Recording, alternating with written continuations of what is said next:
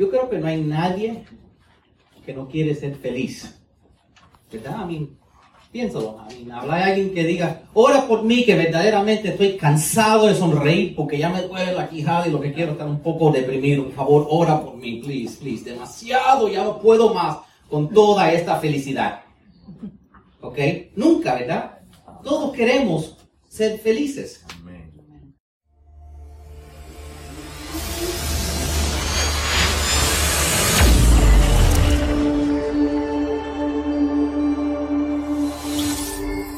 Pero ¿qué es felicidad? El diccionario dice que es un estado de ánimo que supone una satisfacción. Está satisfecho con algo.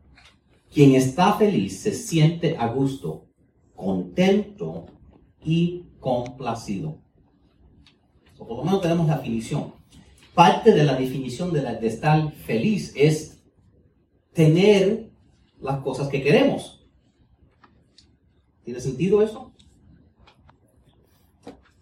Por ejemplo, habían, habían dos señores que se encontraron en la noche y uno estaba sumamente, sumamente triste, casi al punto de llorar. Los hombres no lloramos, pero casi al punto de llorar. Y, él, y su amigo, como un buen amigo, le pregunta, amigo, Dime, no, no, no, no. Dime, dime, dime qué pasó. Bueno, es que hace tres semanas una, un primo que no conocí se me murió. Ay, lástima. Bueno, y, me dejó 45 mil dólares. El hombre se quedó mirándolo. Y no entiendo la razón por tu estar triste. Y lo mismo, no, que hay más que la historia. No solo eso, pero también tuve, eh, tuve también un tío que se me murió hace dos semanas. Ay, no, wow, eso es mucho. No, yo no lo conocía mucho, pero él me dejó a mí 87 mil dólares. Y el, el, amigo estaba ahí la cabeza pensando, es que no te comprendo. Dice, no, espera que no acabó la historia. No, pero la historia, no me busque. Entonces el hombre dice, y la semana pasada, una abuela tía mía, también, no, no la conocía de Cuba, pero aparentemente me dejó 750 mil dólares. Y el hombre dice, es que es, me parece que estás tan bendecido. Y el hombre dice, ¿qué tú hablas? Esta semana, nada, nada esta semana ni un kilo. Es que así es la vida. A veces nuestra felicidad no es tanto de lo que tenemos o no tenemos, ¿verdad? Ese chiste fue mucho mejor en mi cabeza. Pero a veces... sí, el hombre estaba triste porque esta semana nadie le dejó nada. Tú sabes, ¿no? Ese es el problema, que ya se acostumbró que toda semana se le murió un pariente que no conocía y le dejaba algo y dice, ya, ahí se esta semana, que se me va ahí, ¿verdad? Pero, ya, no había hecho nada esta semana el hombre. Y así es la cosa. A veces no es que estamos felices, es que estamos esperando algo. Y si eso que estamos esperando no viene, estamos tristes. Dios nos ha llamado a tener una felicidad, un sentir de acción de gracias el año entero, algo a un nivel que el mundo no entiende, algo que no es simplemente afectado por tus circunstancias, porque honestamente cualquiera está feliz mientras que le están cayendo dinero del cielo, ¿verdad? Pero es otra cosa lo que la Biblia nos llama. La Biblia nos llama en primera de Tesalonicenses, capítulo 5, de 17 a 19, dice, nunca dejen de orar. Sean agradecidos en toda circunstancia, pues esta es la voluntad de Dios para ustedes, los que pertenecen a Cristo Jesús, y no apaguen al Espíritu Santo. Ahí está la fórmula, según la Biblia, para la felicidad. Si, leen esos versículos en su en, completico, va a decir, también apártese del mal, y, otras cositas. Pero Eso es en Tesalonicenses 5, de 17 a 19. Eh, y una de las cositas que hago yo es que yo busco los versículos de, varias versiones. Me ayuda a mí pronunciarlo porque el español mío, ya vieron cuando traté de decir eucaris, que, que no me salió muy bien. El español mío no es el mejor. Yo soy americano. ¿okay? Y entonces, eh, pero mis padres son cubanos, entonces tuve que aprender español, sí, de una manera o de otra. Pero no, nosotros estamos llamados a dar gracias, no por todo. Ahí está lo que el mundo se confunde. Porque obviamente, si, si una mujer es violada, eso es nada de dar gracias por. Si hay un crimen, eso es nada de dar gracias por. Si hay una muerte, una enfermedad, eso no es nada de dar gracias por. Pero estamos llamados a dar gracias en toda circunstancia. por ejemplo, había, había un hijo, un señor ya adulto, y se había dado cuenta que tú sabes qué, que nunca le había mostrado a su papá gratitud. Que tú sabes que su papá era un poco duro, fuerte, pero que lo amó. Lo amó de verdad y, que como eran hombres nunca le había expresado a su papá que lo amaba y que nunca le había dicho esas palabras. Tú sabes, a veces entre hombres es entendido Tú sabes, pero no se, se dice, son hombres. Entonces el hombre decidió, ¿tú sabes qué? Voy a llamar a mi papá. Porque ya mi papá es un poco mayor y que él lo sepa. Entonces el, el muchacho llama a su papá y el papá contesta y dice, hijo, me llamaste a mí, ¿quieres que te ponga tu mamá? dice, no papi, yo quiero hablar contigo. Dice, hijo, ¿qué pasa? Dice, no papi, mira, te quiero dejar saber que te amo Hijo, estás enfermo. No, papi, mira, me ha dado de cuenta que, que de verdad nunca he podido expresarte cómo te amo y que tú eres y, y, que tú eres todo para mí, papi. Yo te amo. Un silencio largo en el teléfono, muy largo. Y el, el Señor se estaba sintiendo bien que al fin, tú sabes, su papá dice, seguro está llorando. El papá dice, hazme un favor, hijo. Y él dice, cualquier cosa, papi. Dice, no manejes porque no debes manejar borracho.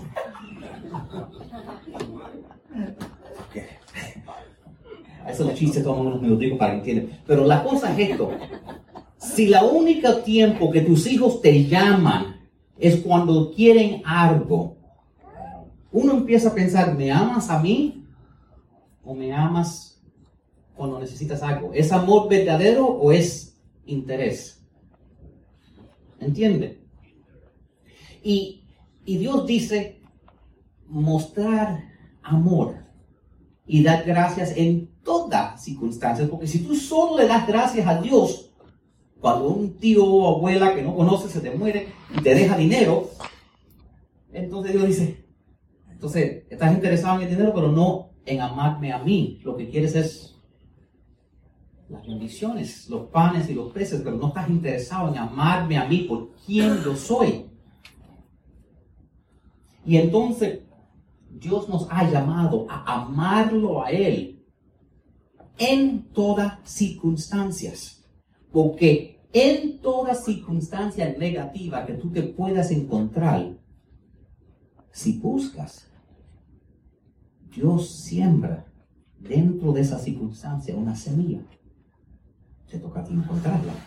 Y esa semilla puede resultar en una bendición de igual o una bendición más grande que el problema que estás enfrentando en tu vida. Lo que hay que buscar. Entonces, la próxima vez que tú estés enfrentando una situación, en vez de decir, ¿por qué yo? ¿Por qué yo? Dice, ¿qué? No por qué. ¿Qué?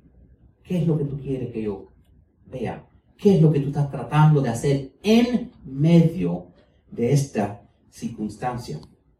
Quiero que apunten, les voy a dar cuatro puntos que creo que son claves para la felicidad.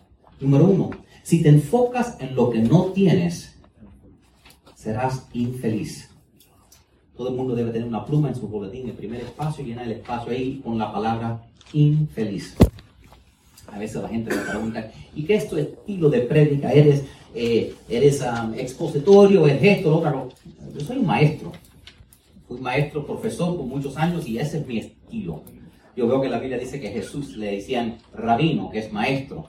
Ese es mi estilo. A mí me gusta enseñar, que uno pueda salir aprendiendo algo. La felicidad es algo que nunca vas a tener si siempre estás enfocándote en lo que no tienes.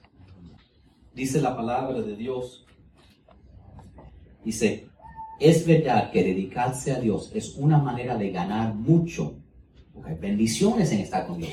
Pero en el sentido de vivir contento cada uno con lo que tiene.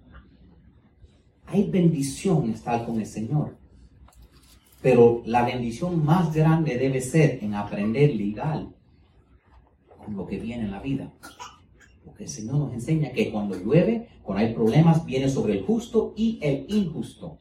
Y entonces nosotros tenemos que estar agradecidos a Dios en todo, en las buenas y en las malas. Hay un, hay un libro, el, libro se llama eh, Tracks of a Fellow Tracks of a Fellow Struggler.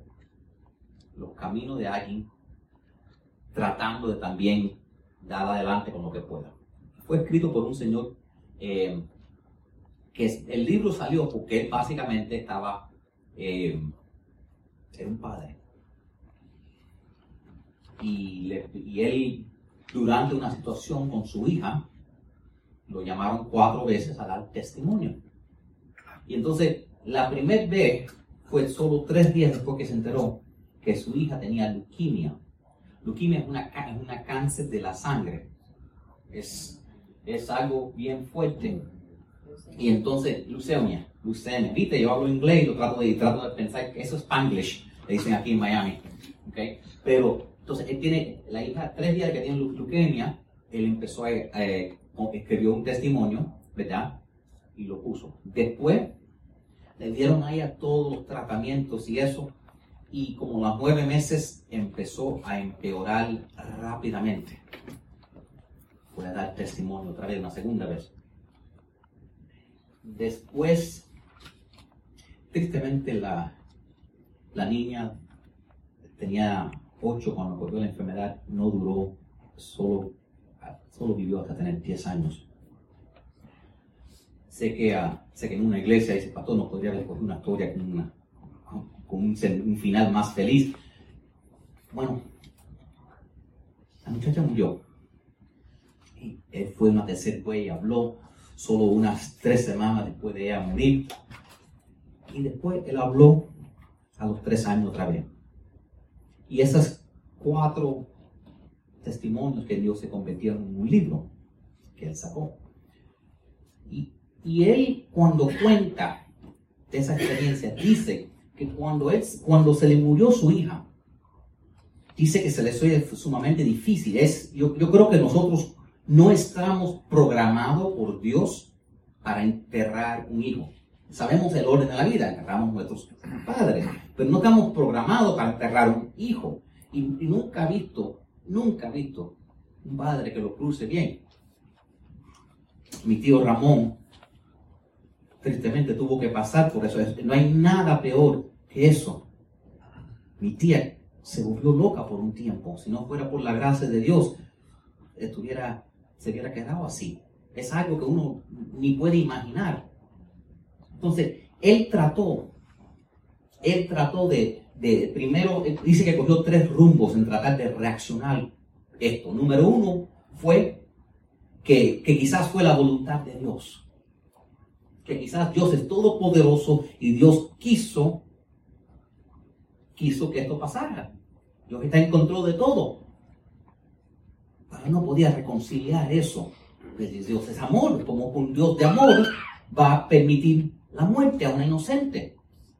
Dice, con el tiempo él trató otro rumbo, que quizás fue, ella murió por un propósito. Cuando, cuando mi primo Dieguito, hijo de mi tío Ramón, murió, en eso hubo un propósito, porque la familia entera estaba escarriada. Dieguito mi primo era el único que iba a la iglesia. Iba a una iglesia que hace tiempo se llamaba el Nazareño y ahora se llama el Buen Samaritano.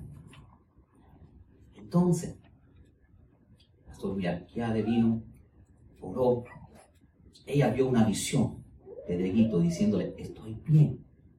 Dios hizo esto por una razón. Ese domingo, en vez de estar Dieguito solo en la iglesia, llenamos de un lado al otro el templo nuestra familia. Dieguito murió para traernos a nosotros al Señor. ¿Entiende? Entonces, eso tuvo un propósito. Ahora, en esta historia el padre no pudo encontrar propósito por la muerte de su hijo. Entonces, con el tiempo, él se dio cuenta que había una tercera razón y que esa es que lo ayudó a entender y simplemente es el camino de la gratitud. Que Dios no nos debe un minuto de vida. Cada respiración que tomamos es un regalo de Dios. Dieguito murió ahogado, sin poder respirar.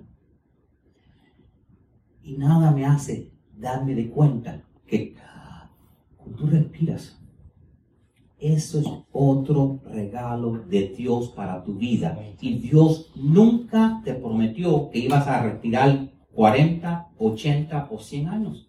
Nunca. Cada momento es un regalo. Y entonces se dio cuenta y cambió. Dijo, ¿tú sabes qué? Gracias a Dios porque me diste 10 años con mi hija. Y eso fue lo que lo ayudó a él poder sobrevivir. Ahora, quiero que apunten otro punto.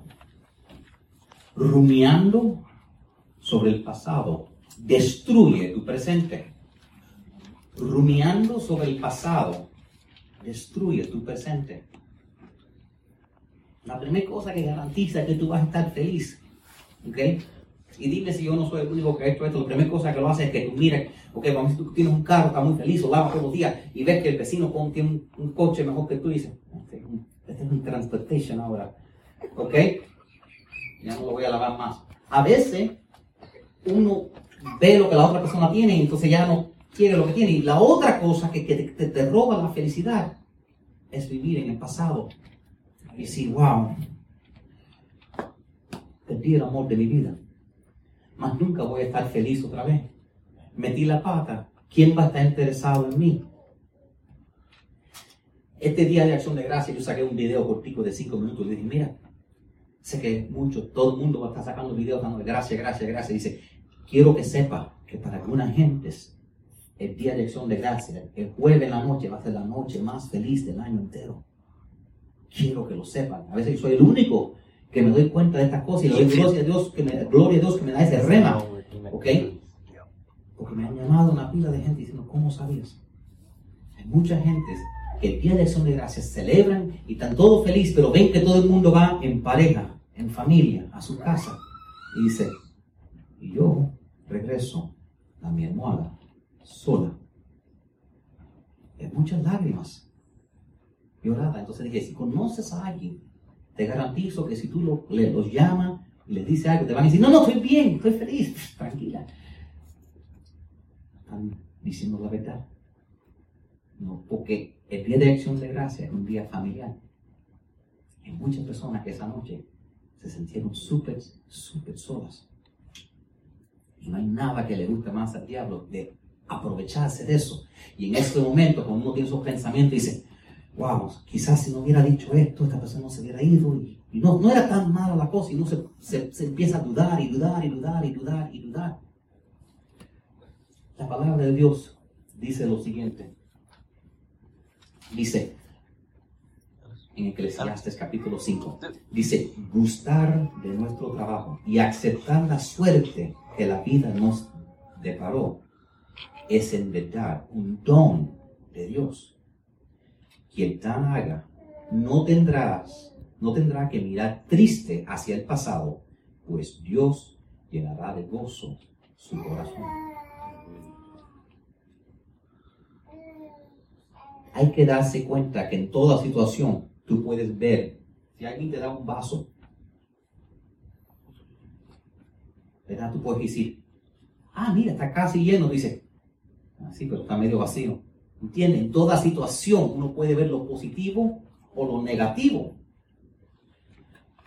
Y entonces tenemos que tratar de, si el diablo es el que quiere que nos enfoquemos en lo negativo. Y, dime si yo estoy equivocado. A veces uno está en una situación, está peleando, peleando, peleando, peleando con la pareja, lo que sea. Y el día que tú le dices, ok, tú sabes que voy a terminar la pelea, hoy le voy a decir algo lindo, le voy a decir, oye, uh, déjeme ayudarte. ¿Qué quieres hoy? ¿Eh? ¿Hoy qué quieres? ¿Ah? Tú sabes, no te va bien la cosa porque a veces es el diablo que siempre está buscando que uno vea el otro lado. noviembre 4 de 2010, yo vi en el televisor una señora, se llamaba Eunice Sandoval. Eunice rompió el récord mundial cumpliendo 114 años de edad y lo celebró en su iglesia First Baptist Church of Jacksonville en Texas. 114 años. Ella, ella dio testimonio y dijo cuando le preguntaron qué es lo que nos puede, si nos puede dar una cosa, qué nos puede dejar. Y ella dijo, no te quejes por nada, no lamentes nada. Ella dijo, yo he vivido 114 años los senior citizens aquí son menos de la mitad de mi edad. Y ella dijo, ¿tú sabes cuántos años yo he acumulado para tener lamentos? No hubiera llegado, me hubiera muerto de tristeza. Si la vida a veces da rumbos que uno no espera, pero eso no significa que Dios no lo puede usar como parte de su gran plan para tu vida quiero que apunten ahí. La felicidad viene de la acción de gracias a Dios. La felicidad viene de la acción de gracias a Dios. La Biblia nos dice, en de Crónicas, capítulo 16, verso 34, dice, den gracias al Señor, porque Él es bueno. Su fiel amor perdura para siempre vi una vez en un TED Talk, no sé si saben un TED Talk, es, una cosa donde personas eh, destacadas eh, comparten cosas eh, para uno pensar. Son exactamente 18 minutos las conversaciones. ¿Ok? Se llaman TED Talks. Y entonces vi ahí, había una señora que se llamaba Haley Bartholomew. ¿Ok? Y Haley contó de que ella en un momento en su vida estaba sumamente infeliz. ¿Sabe por qué? Porque estaba casada. Y dice, por mi religión no me, no me podía no me podía divorciar si mi, si mi esposo no me pegara o si, o si no me, no me, no me fuera infiel. Ahora empezar como decirlo bien porque a lo que vamos a decir de otra manera. Pero,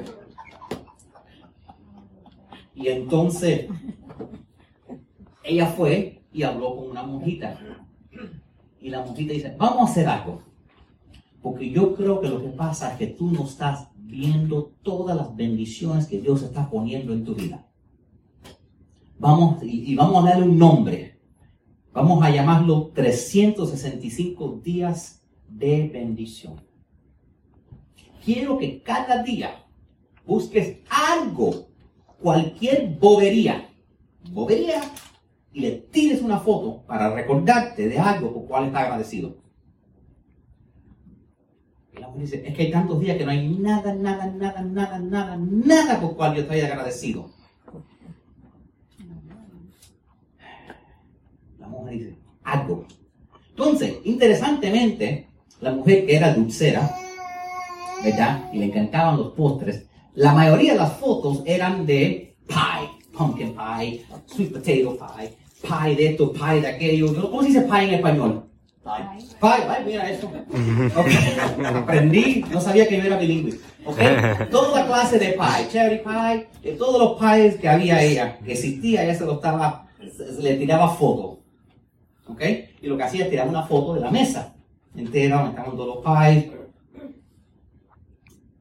Cuando ella fue para atrás con las fotos a la monjita, me erizan los, pelitos cuando, cuando, me pongo a pensar. La monja dice, fíjate en las fotos, yo veo algo muy claramente. La monja preguntó, ¿quién es el que pica el pie, el, el trozo? Dice, mi marido, ese es sinvergüenza. Dice, ¿por qué es que, el, el, pedazo tuyo siempre es más grande más lindo que el de él? Ella se dio cuenta que su amor, el amor de su esposo fue mostrado y no dicho. Y él lo mostraba cada día, dándole a ella el pedazo más grande de postre. Te garantizo que tu vida, por tan difícil que sea, está llena de bendiciones. Lo que tienes que abrirte los ojos y verlo y no fijarte en lo que no tienes. Punten ahí. Para mantener la felicidad se mantiene con un acto de adoración. Cuando yo busqué la palabra felicidad, me salió Eucaris como una de las uso y la otra cosa que me salió fue adoración. Adorando al Señor es una manera de dar gratitud. Amén. Y entonces, dice, dice la, el final de la Biblia. Cuando nos pinta una imagen de lo que va a ser el paraíso, el cielo, ¿verdad? Porque siempre nos dicen, ¿verdad? Que todo va a estar mejor en el cielo, ¿verdad? Mira una foto escrita de cómo va a ser el cielo. El cielo dice, día tras día tras día y noche tras día, repiten continuamente, Santo, Santo, Santo es el Señor, el Todopoderoso, el que siempre fue, que es y aún esté por venir el cielo ese perfecto, parte de lo que hace tan feliz, lleno de gozo el cielo, es que constantemente los ángeles y los ancianos y los que han estado ante nosotros están en adoración perpetua al Señor Jesús. La palabra de Dios nos enseña que Dios es el Dios de la resurrección que Dios es el Dios que puede tomar una crucifixión y convertirla en una bendición, en una resurrección. El libro mío nació como resultado de una prueba tras otra prueba, tras otra prueba, y yo diciendo, pero te estoy siguiendo, Señor, pero estoy haciendo, Señor, pero estoy, ¿qué puede? ¿Por qué?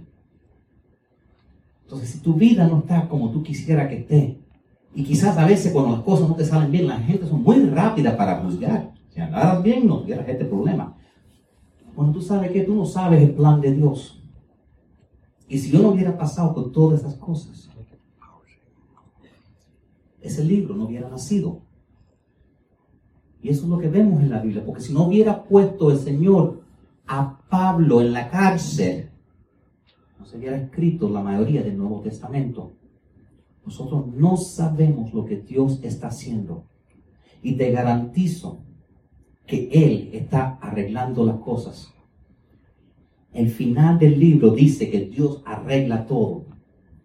Mira, dice en, Apocalipsis, al final, dice, Dios mismo estará con nosotros. Dice, como nuestro Dios y Él secará todas nuestras lágrimas.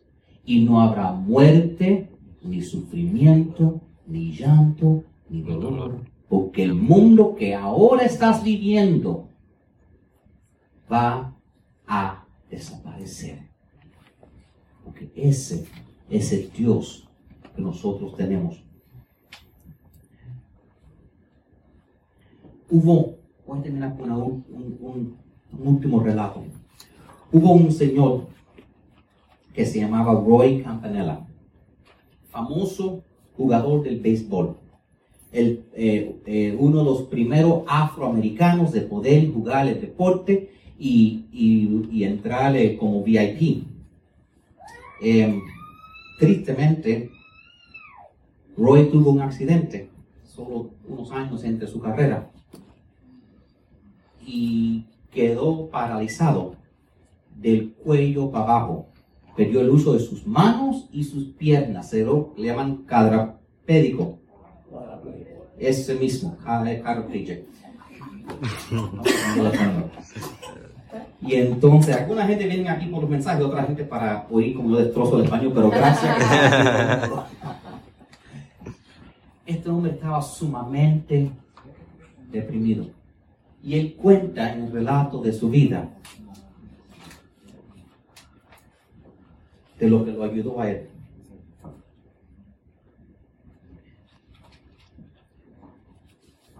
Él dice, yo le pedí al Señor, a Dios, que me diera fuerza para que yo pudiera lograr mucho. Y Él me hizo débil para que yo tuviera que humildemente obedecer. Yo le pedí salud para que yo pudiera hacer cosas grandes. Y Él me dio enfermedad para que yo pudiera hacer cosas mejores. Yo le pedí riquezas para estar feliz. Y Él me dio pro, para que yo fuera sabio. Yo le pedí poder para que yo pudiera recibir la oración de otros. Y Él me hizo tan débil para que yo necesitara de ti, Dios. Yo pedí todas las cosas que yo necesitaba para que, y quería para disfrutar de la vida. Y nada de lo que pedí me dio Dios. Pero recibí todo, aún, aún más, aún más allá de mis peticiones incorrectas. Dios sabía las peticiones secretas de mi corazón. Y hoy sé que soy ricamente bendecido.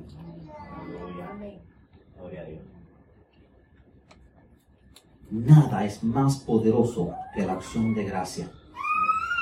Nada es más poderoso que la acción de gracia.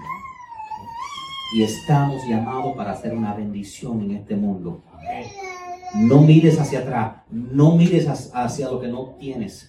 ¿Ok? Todo es una bendición. Tú sabes, muchas iglesias con un bebé y lo ponen a la mamá en un cuarto oscuro. ¿Tú sabes aquí por qué no hacemos eso? es una bendición de Dios porque yo odiaba cuando yo iba a una iglesia. Entonces a mí no importa lo que las iglesias tienen. Yo odiaba cuando iba a una iglesia y me cogían con, con mi niño, me hacían ir atrás en otro cuarto y tenía que ver el pastor por televisor. Odiaba eso. Son niños unos cuantos meses y después, ¡puf! Voy cumpliendo 24 años. Así de rápido. Y hay que agradecer cada momento. Porque cuando en un abrir y cerrar de los ojos, vas a extrañar esos llantos. Vamos a declarar todo junto. Dios santo en el cielo. Jesús es mi Señor. La Biblia es mi guía.